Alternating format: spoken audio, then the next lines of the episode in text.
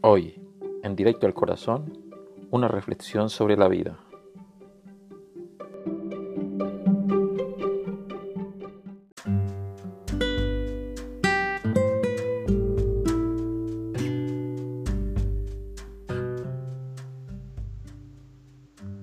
Un talentoso médico creyente, temeroso de Dios, tenía un hijo llamado Ken.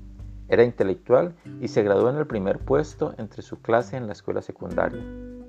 Pero el padre comenzó a darse cuenta de que aparecían algunas raíces de rebelión que no correspondían a los consejos del padre. Ken quería estudiar el primer año en la prestigiosa Universidad de Stanford. Ya que vivía en el sureste del país, eso significaría un gran gasto, así que le dijeron a Ken que tendría que trabajar para ayudar con los gastos.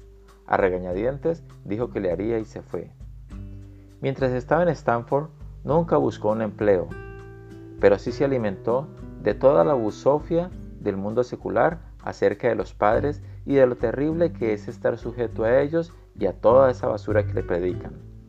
Así que regresó a casa durante las vacaciones y después de su primer año y le anunció a su padre que se iba de la casa.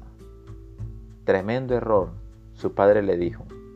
Está bien, hijo, pero te voy a decir una cosa. Todo lo que tienes yo te lo he comprado. Era un excelente violinista, así que le dijo, ese violín Stradivarius que tiene, lo dejas en mi casa. El joven tragó en seco, parpadeó y dijo, está bien. Luego dijo, ah, y el nuevo, nuevo auto que llevaste a la universidad es mío, así que lo dejas en el garaje. Está bien. Y la ropa colgada en el closet que se te compró, déjala allí. ¿La ropa? Sí, toda la ropa. Te puedes ir con la ropa que tienes puesta y te puedes quedar con los zapatos que tienes puestos. También el dinero que tienes en los bolsillos.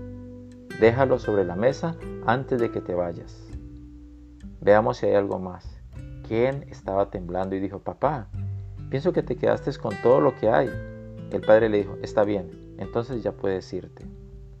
Esa noche se sentaron y tuvieron una larga conversación, cara a cara, y aquel padre le habló claro al joven rebelde.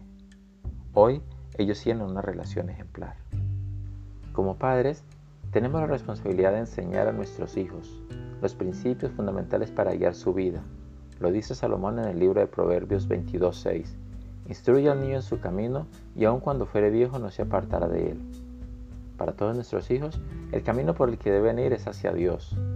Nuestros hijos deben entender que ellos no están a cargo del mundo, Dios sí, y nosotros simplemente debemos hacer las cosas a la manera de Dios. Finalmente hay consuelo para nosotros en saber que los hijos voluntariosos que son bien educados con frecuencia crecen para alcanzar grandes logros, ser adultos exitosos y audaces, cristianos entregados, quienes usan sus considerables talentos para servir en el reino de Dios.